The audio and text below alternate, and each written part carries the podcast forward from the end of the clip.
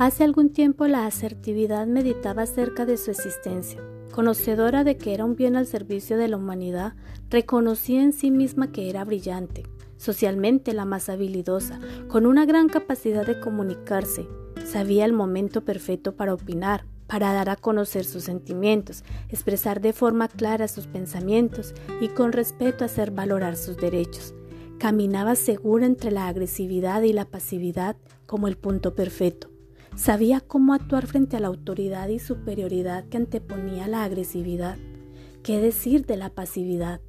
Que no expresaba sus opiniones ni posturas, que normalmente estaba de acuerdo con los demás, aunque fuera en contra de sus propias creencias. Tenía claro que nunca serían un éxito de comunicación eficaz. Pensaba en la empatía, una de sus capacidades, que contribuía a que las relaciones entre humanos fluyera de manera asertiva. Si los humanos pusieran en práctica este gran valor, entenderían que la empatía es respeto, es comprensión, es dar, es confianza, es generosidad, es sumar y contribuir a que las relaciones entre iguales sea cada vez mejor. Imaginaba que todo sería tan diferente si hubiera más seres que escucharan de manera activa, seres nada extremistas, que creen que entre el blanco y el negro hay una gama de grises en medio, seres que respetan las decisiones de los demás, aunque en ocasiones ellos no hubiesen tomado las mismas decisiones.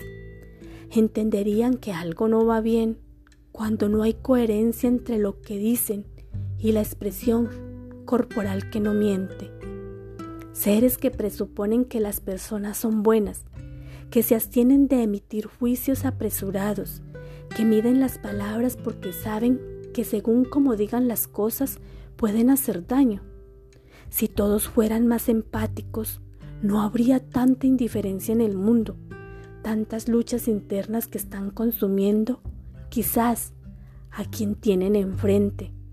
Si prestaran más atención se darían cuenta que con una muestra de empatía están ayudando al otro, que no lo dice, pero que en silencio grita y pide comprensión.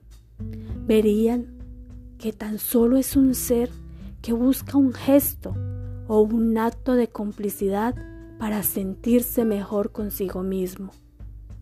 Seres que van y vienen prisioneros de la agresividad que el mundo les ha enseñado, víctimas de un egoísmo sin más, seres que avanzan con una extremada pasividad, inseguros, por miedo al rechazo de una sociedad donde parece imperar la ley del más fuerte, pero no por ello la más justa ni la que da el equilibrio perfecto.